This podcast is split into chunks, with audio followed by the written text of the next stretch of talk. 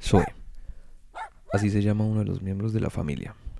Es del reino Animalia, del filo Chordata, subfilovertebrata, clase Mamalia, orden carnívora, su orden caniformia. Bueno, en fin, es una perrita. Pero como decimos en los que convivimos con animales, no es cualquier animal. Nos acompaña ya desde hace seis años, los cuales son una aventura diaria, pues como decimos aquí en la casa, es una perrita trambólica. Amante de la comida como todos los miembros de la familia, rebelde y en ocasiones obstinada, pero sin duda la más cariñosa de todas. Es fiel expectante de mis actividades constantemente mientras intento concentrarme en cualquier cosa que hago. Aparece entre mis piernas moviendo su cola, que por cierto tiene un tiempo muy corto de movimientos con respecto a otros perros, pero bueno, eso hace parte de su particularidad. Tiene una forma de mirarme que sin miedo a equivocarme, muy pocas personas en la vida me han visto de esa forma, la cual inmediatamente en mí evoca un deseo incontrolable de cumplir todos sus deseos, los cuales incluyen subirse a la cama, o sea, ella, compartirle de mi helado, hablarle una mezcla entre Teletú y Yepeto, con lo que acto seguido entramos en un estado de extantocimiento, esta palabra no existe claramente, me la inventé, pero es como una mezcla entre éxtasis y tontería en que nos metemos los dos que pues luego de ese éxtasis llega un momento en el que termina con un soy ya.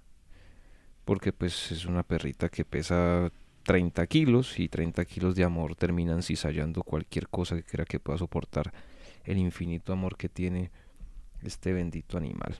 En una de nuestras tardes a solas la observaba dormir y mirándola pensaba en cómo su diafragma interconstales vencen algunas fuerzas adicionales a las que nosotros como humanos lidiamos. Hablo en el proceso de la ventilación. Pero que claramente necesita el mismo elemento incoloro e inodoro, el cual tiene un 20.9% de participación en la atmósfera, pues como organismo aeróbico que es, este gas le ayuda a producir la energía necesaria para dañar algunas medias y por qué no ir a la cocina y pues que cualquier miembro de la casa se quede sin desayuno, almuerzo o según pues sea el horario pues lo que le apetezca a la señorita. Por eso en el episodio 9 de BioRes hablaré del oxígeno de algunas de sus características más importantes y especialmente de cómo este elemento nace en, en nuestro planeta y por qué no en, en, el, en el cosmos como tal.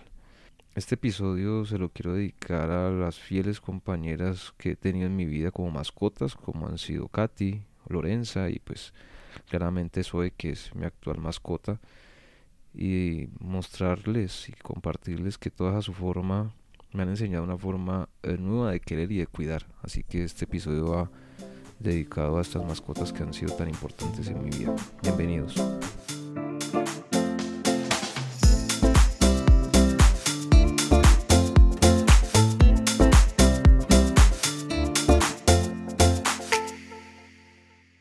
Hola, ¿qué tal respiratoreños? ¿Cómo van? Espero todo vaya de maravilla, que sus sueños y anhelos se estén cumpliendo, sigan trabajando por ellos. Eh, el día de hoy vamos a conversar en nuestro nuevo episodio sobre el oxígeno, este elemento que es la piedra angular de nuestro quehacer, pienso yo, es como la razón de ser. Si este elemento no existiera, eh, nuestra labor diaria sería totalmente distinta, no sé, no sé cómo sería, pero sí, estoy seguro que, que sería muy distinta de lo que es hoy en día. Eh, recordarles en dónde estamos, estamos en todas las plataformas, en Spotify, en Anchor, en Google Podcast, en Apple Podcast, en todas sus favoritas. Eh, ya vamos en, esta es la primera temporada, esto ya es el noveno, yo creo que la primera temporada le vamos a dar cierre con el décimo episodio. Eh, se vienen cosas chéveres, como dicen por ahí siempre. Con su avena y su pitillo, ¿no? Hay que llevar las vainas a una velocidad. A veces uno quisiera ir más rápido, quisiera publicar contenido muchísimo más del que publico, pero ustedes entienden que hay que cubrir varios frentes. Entonces, pues a veces no tiene uno la velocidad que quisiera, pero lo importante es no parar, pienso yo, siempre seguir en movimiento, porque como nos lo ha dicho la ciencia, cuando hay cese de movimiento, por lo general hay muerte, ¿cierto? Lo que sea, en las ciencias biológicas pasa eso, entonces seguirnos moviendo. Nada, arranquemos con esta vaina que, que, la vengo pensando desde hace mucho rato, la tengo aquí como en la cabeza desde hace mucho tiempo, pero pues no había podido como, como abordarla de una forma mm, chévere. Finalmente, lo que, lo que trato de, traerles el día de hoy es una forma de observar el oxígeno, pero distinta. Eh, voy a tratar de abordar desde el cosmos hasta su producción en la Tierra. Ya lo que es, pues, eh, fisiológicamente, pienso que todos tenemos bastante conocimiento de eso y si no hay toneladas de información que lo recopilan, pero quise en este episodio del día de hoy aterrizarlo de una forma eh, entendible para todos y que entendamos que no solamente nuestra función como terapeutas respiratorios, fisioterapeutas respiratorios, inhaloterapeutas, mejor dicho, como se llame en su país, pero que finalmente kinesiólogo respiratorio, pero finalmente es la misma función. Es tratar de eh, corregir de muchísimas formas lo que es la hipoxemia, mejorar trabajo respiratorio, consumo de oxígeno, bueno, llámese el área en el que está, rehabilitación, lo que sea, pero el oxígeno siempre es una piedra angular de este, de este tratamiento que nosotros eh, hacemos constantemente y que es algo que tenemos que manejar con mucha responsabilidad porque como todos sabemos es un medicamento y al ser un medicamento es tóxico. Entonces eh, hay que manejarlo muy bien, mucho cuidado y hay que conocerlo, hay que conocerlo. No nos podemos quedar siempre en el que, ah, no, yo arranco desde aquí para acá. No, no, miren, yo siempre yo soy un convencido de que el lenguaje es súper importante. Y si en nuestros títulos dice algo que tenga que ver con respiración, esa palabra respiración es un universo, como les he dicho en los anteriores episodios.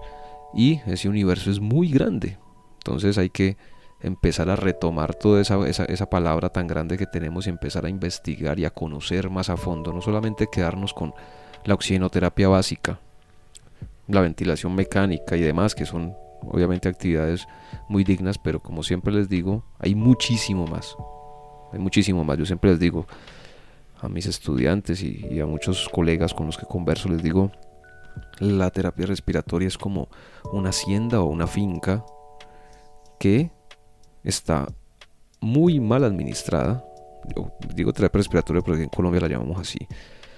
Pero en tu país como quiera que como, como, como la llamen. Pero básicamente digo es que hay una finca, una hacienda, una parcelación muy mal administrada en la cual es gigante, pero solamente sembramos dos o tres cosas. No sé, yuca, papa, ñame, palta, aguacate, como quiera que le llamen teniendo una infinidad de cosas para poder recoger ahí. Entonces, esa es la idea de este podcast, poder que abramos la mente y, entender que hay muchísimas cosas en las que estamos dejando de investigar y dejando de a un lado por enfocarnos en algo muy, algo muy pequeño. El trabajo es grande, sí, como siempre les he dicho, pero, pero se puede. Entonces, sin más carreta y sin más ni más, entonces vamos a arrancar. Y pues por donde arrancamos, como yo siempre les digo, pues hay que arrancar por el principio, ¿cierto? Entonces me acordé de, de la química, ¿no? La química orgánica y todo este rollo. Y me acordé que el oxígeno aparece en nuestra tabla periódica. Y básicamente, pues, ¿qué es una tabla periódica? Pues es un documento en el que está organizada, ¿cierto? Por sus... que contiene distintos elementos y está organizada por su número atómico básicamente, que básicamente lo que habla es de su configuración de electrones y sus propiedades químicas. Este ordenamiento muestra unas tendencias periódicas como comportamientos en columnas y en filas que ya vamos a mirar. En palabras de un gran divulgador eh, llamado Theodor Benfey, él decía que la tabla periódica o la ley periódica es el corazón de la química, así como para la biología fue la, teoría evolutiva y para la física eh, fue la termodinámica en algún momento. La tabla periódica es la piedra angular, es el, santo grial de la química. Las filas de la tabla se denominan periodos y las columnas se se llaman grupos. Básico como en el Excel, ¿cierto? Columnas, filas, eso es clarísimo. En algunos grupos tienen unos nombres, eh, como los vamos a ver ahorita más adelante. Los no metales, los antánidos, los, bueno, gases nobles, tantos que tenemos en este, en este, en este bloque tan hermoso que, que es. Y me gusta mucho porque es muy lleno de colores, ¿no? Es como muy, como que te... A mí me gustan mucho los colores, entonces como que, ah, me parece muy, muy bonito. Muy bonito verla y, disfrutar de toda esa configuración tan bonita que tienen. Entonces hablábamos que, que hay unos grupos y hay unos elementos, pero nosotros básicamente nos vamos a enfocar en el grupo de los no metales, en el cual se encuentran nuestro amado oxígeno. Ah, pero no es solamente el oxígeno, está el hidrógeno, está el carbono, está el nitrógeno, el fósforo, el azufre, estos elementos que son súper importantes para la vida y de hecho son los de los primeros, el hidrógeno. Debemos recordar que el hidrógeno es, yo creo que el elemento que más está en el, en el cosmos como tal. Entonces es, es, es muy importante conocer nuestra, nuestra tabla periódica. Eh, nosotros cuando vemos la tabla periódica vemos que hay un cuadrito, ¿cierto? Y hay una serie de números. Entonces ya aterrizando en nuestro que, lo que es nuestro oxígeno, tenemos que el número atómico del oxígeno es el número 8. Tenemos una masa atómica que eh, es 15,9994, como usted lo quiere llamar. Eso está en Daltons, que es una medida, pues la medida más básica en cuanto a la medida de masa. Tiene unos estados de oxidación, bueno, una cantidad de, características que son importantes en el momento de experimentación y del saber cómo interactúa el oxígeno con el resto de elementos en el ambiente. Eh, el de oxígeno molecular, pues le llamamos de oxígeno, ¿por qué? Porque pues, en la molécula, como la vemos? O2, o sea, dioxígeno. ¿cierto? O sea, di de 2, ¿ok? O oxígeno molecular, o oxígeno diatómico, o oxígeno gaseoso, o generalmente lo conocemos como oxígeno, pero es como en el momento en el que lo vayamos a buscar o a leer, no nos vamos a confundir. Es una molécula diatómica, como lo acabo de decir, está compuesta por dos átomos en condiciones normales, ojo, de presión y temperatura, es incoloro, es inodoro, es insípido y este mm, elemento tiene una característica específica, es que hay una variedad alotrópica. Cuando uno habla de alotrópico es cuando el mismo elemento se puede, puede tener varias configuraciones, como es el tema, como es el caso del carbono, ¿cierto? que se presenta como grafito y diamante, y nuestro oxígeno que se presenta como oxígeno, pero también como ozono, ¿cierto? El O3, que es un porcentaje mucho menor y pues sabemos que protege esta amada nave espacial de la radiación ultravioleta del sol, pues que es tan, tan fuerte. Él normalmente en ocasiones cuando está líquido o sólido tiene una ligera coloración azulada. Normalmente se, adquiere o lo sacamos por medio de, destilación o liquefacción. Esto sería más adelante, tengo pensado que hablemos un poquito de esa producción de oxígeno, cómo lo, como lo sacamos junto pues con el nitrógeno, que sabemos que en nuestra atmósfera pues el nitrógeno es el, eh, ocupa mayor porcentaje y pues tiene unas funciones muy importantes en nuestro sistema respiratorio. Este oxígeno, él reacciona con la totalidad de los metales, con todos los metales, exceptuando los metales nobles. ¿Y cuáles son los metales nobles? Pues hay muchos, pero entre ellos está el oro, el platino, el cobre también puede meterse por ahí. Entonces, pues esa es una de las características o de las razones de por qué esos elementos en la Tierra, aparte de que son un poco escasos, sean tan costosos. Es que no tienen ninguna interacción directa con el oxígeno, entonces por ende son menos susceptibles a daños. Entonces por eso es que son un poco costosos y bueno, entre muchísimas características. Pues un químico aquí nos puede dar una cátedra de eso, pero, pero básicamente así resumido es lo que, lo que podemos ver. El oxígeno, su nombre como tal, fue pues dividido, ¿cierto? Siempre viene del griego tal y del griego tal. Siempre uno le, dicen parta las palabras si no la entiende. Lo mismo pasa con el oxígeno. Entonces, el oxi viene del el griego ácido y el geno pues viene de la raíz general generar, perdón. Entonces básicamente es un generador de ácido. Esto, esto fue un nombre que le dio Lavoisier por allá en 1774. Obviamente estaba equivocado se demostró pues que finalmente eh, hay muchísimos ácidos que no contienen oxígeno, pero, pero, pero bueno, le puso el nombre y está bien. Finalmente se cuenta que fue descubierto por un farmacéutico sueco llamado Carl Wilhelm en 1771, pero su trabajo no obtuvo un reconocimiento inmediato como pasa en la ciencia. Y en ocasiones se atribuye esto a Joseph Presley, quien lo descubrió independientemente eh, tres años más tarde, el primero de agosto. Pero ustedes saben cómo funciona la ciencia. A veces no se le da el reconocimiento al que en realidad lo tiene. Pero, pero bueno, vamos a, Ya vimos un recorrido como básico eso del oxígeno en químico, ciertas características, número atómico, peso atómico, en fin. Pero, como todos nosotros sabemos, la gran cantidad, la gran cantidad de elementos que existen, pues se crearon en el espacio, ¿cierto? En, el cosmos. Entonces, si nosotros nos detenemos un segundito a observar todo lo que nos rodea, todo lo que nos rodea, y eso es algo que deberíamos hacer más mm, con mayor frecuencia, pero pues tenemos TikToks, pues que imagínate, nos consume 6 horas, 5, no sé cuántas horas al día, pero bueno, en fin. Pero si miráramos las cosas un poquito más importantes, eh, comprobaríamos que el oxígeno que llena nuestros pulmones, que es la función, la razón de ser de nuestro, nuestra profesión, ¿cierto? el hierro que recorre nuestras venas, el calcio de nuestros dientes, el carbono de nuestros genes y casi, no sé, más de 50 elementos químicos que se necesitan para producir el celular, el computador, la tablet en la que estamos escuchando este audio en estos momentos, fueron creados hace miles de millones en el interior de una estrella. Este proceso inició alrededor de 13.800 millones de años, que fue cuando se inició esa gran singularidad llamada Big Bang, que era un punto denso y caliente, ¿cierto? En el, en el inicio, toda oscuridad, ¿cierto? Y de un momento un punto donde hay una inmensa explosión de energía. Bueno, ya hay teorías que dicen que, el Big Bang nunca existió, que básicamente el cosmos existe y punto. Bueno, eso es un rollo super heavy, que, todavía no hay mucha evidencia de eso, pero pero pues que finalmente en algún momento se va a hablar de eso, pero por ahorita en lo que tenemos más evidencia es del Big Bang. Entonces, arranquemos que fue hace 13.800 millones de años, hace nadita, ¿no? Eso fue hace ratico.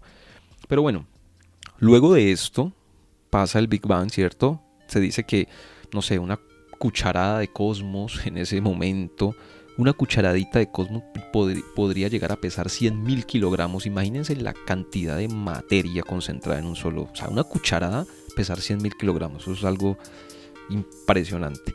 Pero luego de esto, aproximadamente 3 minutos después, dicen los grandes científicos, empezaron a aparecer los elementos más ligeros. Pues, ¿cuál fue? Pues el hidrógeno, ¿cierto? Y el helio, que es básicamente son los elementos con los que mayormente se compone el espacio, hidrógeno y helio, y en escasas cantidades eh, el litio, el litio, perdón. Luego de esto, esto se quedó quieto por muchísimo tiempo, o sea, no pasó nada más, era una vaina súper caliente. Más o menos se tardaron en, volver a ver movimiento 250 millones de años más, imagínense. Luego el Big Bang, 250 millones de años, básicamente como para que esa vaina medio se enfriara.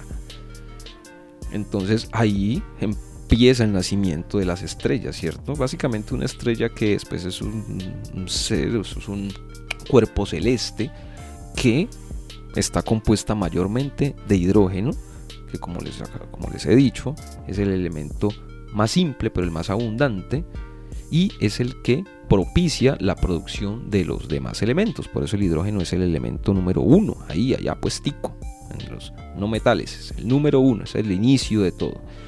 Pero después de este proceso, este proceso empieza a, se empieza a modificar, Entonces después de esto aparece el helio, ¿cierto? De una manera continua. Hay una, función, una fusión después de ese helio, se fusiona con el hidrógeno y aparece el berilio. Listo, después el berilio se fusiona con otra molécula de helio y produce un núcleo de carbono y la fusión de carbono y un núcleo de helio conduce a un núcleo de oxígeno, Yo sé que suena un poquito como enredado, pero básicamente es que a medida que aparece uno se une con el otro y el otro sale otro y así sucesivamente y finalmente llegamos por lo que estamos aquí, que es el oxígeno. No vamos a hablar de los, de los demás elementos, pues porque no, no viene como al caso. Pero estas reacciones de fusión son el origen de la mayoría de los elementos químicos más ligeros que el hierro y se caracterizan por liberar energía manteniendo así viva la estrella. La producción de estos elementos mantienen viva la estrella, ¿por qué? Porque generan combustible, generan más hidrógeno, generan más helio, que es finalmente lo que mantiene viva esa estrella. Sin embargo, hay unas reacciones de fusión que dan origen a elementos mucho más pesados que el hierro y estas no liberan energía, sino que la consumen. Y obviamente si estas reacciones ocurrieran pues constantemente, ¿qué pasa? Pues consumen toda la energía de la estrella y causan su colapso inmediato. Se acaba la estrella. Pero pues no todas las estrellas llegan a producir hierro, eso es dependiendo, hay muchos tipos de estrellas, ustedes las enanas rojas, blancas, bueno, hay de, todo tipo de estrellas. Pero bueno, eh, finalmente estas estrellas, como ya vimos, producen, algunas producen oxígeno, pero eh, no todas lo hacen. Esto por lo general son estrellas que, son, que tienen menos masa que nuestro Sol. O sea que dicho esto, pues nuestra estrella, el Sol no produce oxígeno porque finalmente el oxígeno en estas estrellas se produce poco antes de morir. Y pues afortunadamente nuestra estrella todavía le quedan unos, unos añitos de vida, entonces pues como no está tan cerca de morir todavía no está produciendo oxígeno. El resto pues, de los elementos se ven beneficiados por las supernovas, que como todos sabemos, la supernova es un estallido, ¿cierto? Básicamente violentos y rápidos, donde se producen elementos adicionales como es el boro y el zinc. También hay otra forma de producción de, elementos, como son las estrellas de neutrones, básicamente una estrella de neutrones que es, pues es básicamente una estrella que consume todo su, su combustible esa, esa fusión y queda en un tamaño aproximadamente de 10 kilómetros de radio. En teoría es pequeña, pero con una masa que duplica la de nuestro Sol, imagínense, pues, o sea, mucho más pequeña, pero muy densamente cargada. Cuando colisionan estas dos estrellas, aparte de producir rayos gamma y ondulaciones en el espacio-tiempo, también se producen elementos como es el oro, el platino, y el plomo. Pues estas estrellas yo creo que hay muchas personas interesadas en encontrarlas en este, en este planeta, pues sabemos el valor de lo que es el oro, el plomo, el platino, pues para aumentar sus riquezas y seguir sus monopolios, pero bueno, eso hay teorías que hablan de, de que parte de la exploración espacial trata de eso, de captar minerales y, de seguir perpetuando pues el, control sobre la, humanidad, pero hay hasta películas de eso, de hecho. Pero bueno, eso es, eso, es otro tema. Pero volviendo pues a lo, que nos compete a nosotros aquí, que es el tema del oxígeno, tenemos que afirmar que la tabla periódica de Mendeleev y en especial los átomos fundamentales para la vida como es el carbono, el nitrógeno y el oxígeno, provienen de generaciones de estrellas que han sido creadas a miles de kilómetros de este lugar.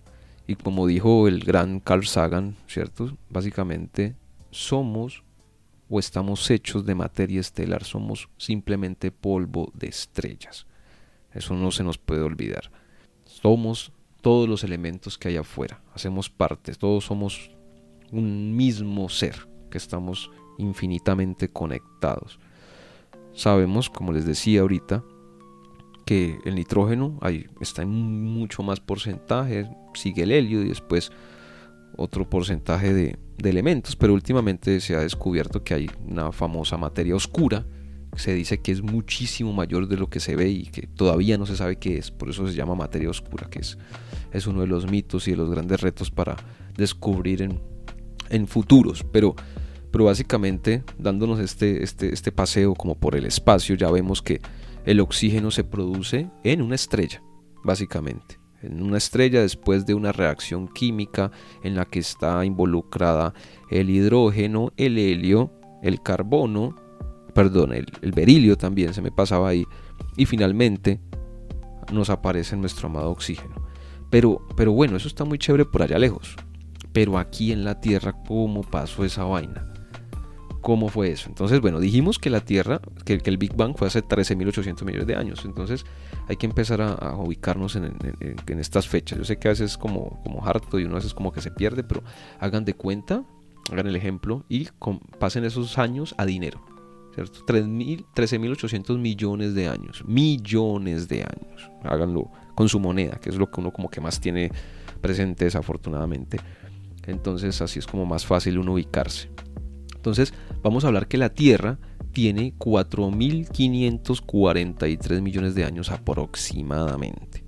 O sea que la Tierra apareció cuando, después del Big Bang, más o menos 9.000 y punta de años después. Hay muchas teorías de cómo apareció la Tierra, que bueno, una serie de asteroides se colapsaron, se juntaron, bueno, eso es un rollo gigantesco. Pero pues a raíz de todas estas explosiones, como ustedes saben, esto era una vaina hirviendo, esto era una vaina que era calientísima, súper, súper caliente. Pero hay un evento muy, muy importante que ocurrió cuando ya la Tierra tenía más o menos 2.500 millones de años, que fue eh, lo que llaman eh, los científicos la gran oxidación.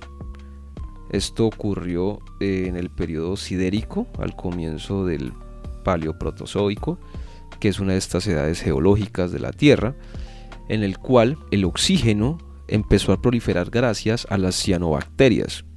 Eran básicamente en esa época todo, la gran mayoría, la vida era anaerobia y debemos recordar que gracias al oxígeno es que tenemos el tamaño que tenemos, algo que no utilice oxígeno por lo menos en lo que conocemos, o, o un organismo anaerobio no podría crecer más allá de la cabeza de un alfiler, son muy pequeños. Gracias a ese oxígeno es que pues, tenemos el tamaño y, somos, tenemos la complejidad que tenemos nosotros. Pero esta gran oxidación, como les digo, que ocurrió hace 2500 millones de años en estas, en estas eras que les comento, fue básicamente gracias a la fotosíntesis oxigénica que desarrollaron esas cianobacterias. Esto ya como residuo, lo que hacían era que producían oxígeno. Y empezó a cambiar todo esto, pues que, que hoy tenemos acá.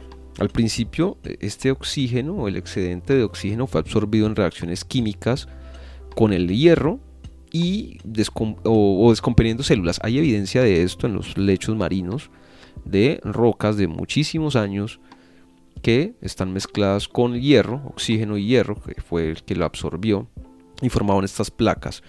Eh, las cianobacterias se incrementaron debido pues, a su misma capacidad de proveer energía en un, poco, en un corto tiempo. Bueno, ojo, cuando se habla de corto tiempo en geología es miles de años, ¿no? Eso, es corto. Acuérdense que venimos en millones. Corto tiempo son miles. La cantidad de oxígeno posterior pues a esto eh, fue superior a lo que podía ser absorbido.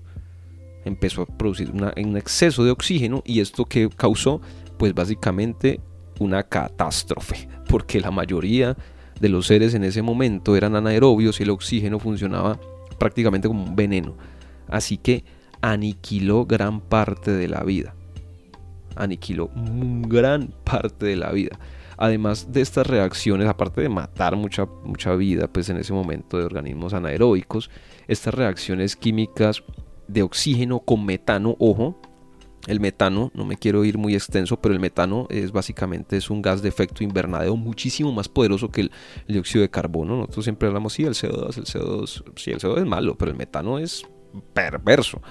Y de aquí es donde tiene raíz el tema de las grandes eh, extensiones de, selva que se volvieron eh, espacios para que se criara ganado y lo que pasa es que el ganado como desecho de su metabolismo por su característica rumiante, ¿cierto? De masticar, lo que llaman varias veces pues su alimento y ese proceso metabólico produce muchos gases, pero el gas que producen ¿cuál es?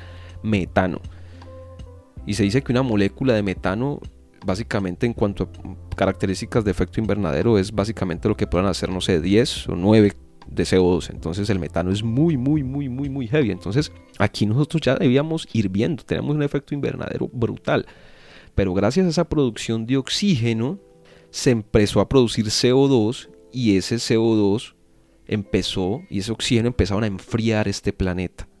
Y empieza lo que llaman que es la glaciación huroniana, que fue un momento en el que estábamos, pasamos de estar súper calientes, un efecto invernadero brutal, a un frío impresionante que también causó, aparte más extinción, que casi que hasta las mismas xenobacterias se mueren ahí también. Bueno, eso fue una vaina loquísima, pero gracias a esa producción de oxígeno, de esas cianobacterias, fue que empezó a enfriarse este planeta y aparece la vida como la conocemos nosotros ahora la gran oxidación combinó muchos sucesos. O sea, aquí les estoy diciendo algo muy, muy, muy, muy, muy general. Pero sin duda eh, la gran oxidación es uno de esos eventos que contribuyeron, como decíamos al principio, a formar la vida tal y como la conocemos hoy en día. Es, es impresionante. Es como de todos esos eventos catastróficos inicialmente, como resultado nos muestran este planeta perfecto en el que tenemos un equilibrio que hasta ahora no sabemos por qué funciona tan equilibradamente si finalmente seguimos creciendo como población y como contaminación y se esfuerza en mantener ese equilibrio, pero eso, eso aún es, es un misterio para la ciencia. Pero bueno, esta gran oxidación, pues como, como todo, tiene unas etapas, básicamente eran cinco etapas, que no las vamos a mencionar ahorita, pues por términos prácticos, pero finalmente al principio en la etapa 1 hablamos de que no había nada de, de dioxígeno y en la etapa 5 es ya como la conocemos, que hay una creación de, de, ozono y de oxígeno en la atmósfera, ¿cierto? Un porcentaje bajo en el ozono, más o menos un 0,02 y un 0,21 en la atmósfera. Ese equilibrio, ese equilibrio es el que nos ha permitido desarrollarnos en la biosfera y tener el éxito que hemos tenido. Se habla que Mm, al comienzo del periodo cambrico, hace más o menos 540 millones de años, los niveles de O2 han fluctuado. No, siempre hemos tenido este 20 punto de punta, sino, o 21 que llamamos, sino que hemos fluctuado entre el 15 y el 30% del oxígeno. Y esto se dice que hubo un punto hasta que tuvimos 35% de fracción inspirada de oxígeno y posiblemente se atribuye esto al gran tamaño de los animales y de plantas que habían en esas épocas, anfibios, insectos, pues que como vemos en nuestras clases de biología, animales muy muy muy grandes que al hoy ya no ya no existen. En la actualidad, ya oyéndonos, bueno, nos fuimos un poquito ya de la creación inicial del oxígeno, pero ya en la actualidad, pues cómo se produce el oxígeno, ese es un proceso muy bonito en el que están involucradas las plantas, obviamente, cianobacterias que todavía andan por ahí en menor cantidad, pero principalmente el océano. El océano es el principal productor de oxígeno. Eh, normalmente siempre nos cuentan que, que la Amazonía, pues ahí es donde se produce el pulmón del mundo, pero pues eso desafortunadamente no es tan cierto. La Amazonía sí produce mucho oxígeno, pero es que en la Amazonía también hay mucha vida. Entonces ese oxígeno generalmente que se produce allá ya mismo se queda. Hay otros tipos, hay muchos bosques, no solamente la Amazonía, tenemos el bosque del Congo, el bosque de Australia, los bosques de Sundalandia, la, no sé, los bosques de Mesoamérica, la selva de Guinea de África Occidental, el bosque atlántico, el Chocó Darién. Afortunadamente nosotros aquí en, en América tenemos tres de estos grandes bosques, la Amazonía, el bosque de Mesoamérica y el bosque de Chocó Somos afortunados por eso, tener estas grandes cantidades de bosques. Pero como les decía, finalmente el oxígeno, la gran cantidad, la mayor producción de oxígeno se produce en, en el océano gracias a un tipo de alga o de fitoplancton llamado diatomea, el cual fotosintetiza, ¿cierto? Hace un proceso de fotosíntesis que básicamente ¿qué es la fotosíntesis? Es coger CO2, coger agua, coger fotones y volverlo glucosa y oxígeno. Así a grandes rasgos. Eso es lo que pasa cuando, cuando, hay, cuando hay fotosíntesis. ¿Qué pasa? Ese oxígeno queda en el agua, en nuestro océano, se evapora y de la evaporación, obviamente, calentado por el sol, pasa a nuestra atmósfera y ahí lo disfrutamos nosotros muy chéveremente. Por eso la importancia de los océanos, la importancia de estos océanos. Si los océanos se mueren, pues la especie, los, aerobios, como somos nosotros, vamos a fracasar. Aún no se sabe cómo manejamos o cómo tenemos ese control, no manejamos, digo, pues el planeta, cómo controla esa fracción inspirada de oxígeno tan constante desde tanto tiempo. Es un misterio para la ciencia todavía. Pero lo que sí es claro es que cuando aumenta la temperatura, este gas puede disminuir. Y aquí un llamado importante, otra, otra causa, o sea, otra, otra, no sé, otra razón más para entender que el cambio climático es una realidad que nos está llevando a la extinción. La temperatura elevada va a disminuir el oxígeno o en algunos casos también lo puede aumentar. Y recordemos que para que haya fuego, pues se necesita oxígeno, pero el oxígeno es consumido por esas llamas. Es, es algo súper loco, pero que finalmente el equilibrio de nuestro ambiente es importante, es vital para la supervivencia de toda la vida en la Tierra, no solamente los humanos, toda la vida en la Tierra. Entonces, de esta forma les quería mostrar un poquito a, grandes rasgos y de una forma un poco más concentradita la forma de la producción del oxígeno. Si tienen dudas, investiguen, revisen.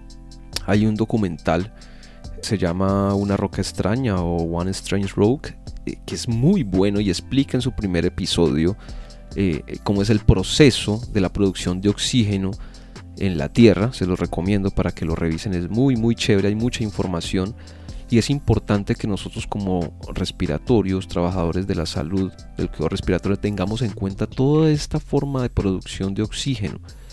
Porque hay muchos temas ambientales en los que podríamos estar y no estamos. Pero pues obviamente si no entendemos, pues cómo nos vamos a meter algo que no sabemos. Entonces la invitación es a que revisemos, a que nos empapemos un poco más de este tema del cambio climático que también obviamente repercute en nosotros y podemos nosotros desde nuestra formación y nuestra gran conocimiento, hacer un gran aporte a esta lucha de muchísimas personas en el planeta para poder salvar esta, esta, esta, esta belleza que, que nos dio el cosmos. Entonces nada, les agradezco por estar aquí, por compartir, por escuchar estos momentos, estos minutos, esta información.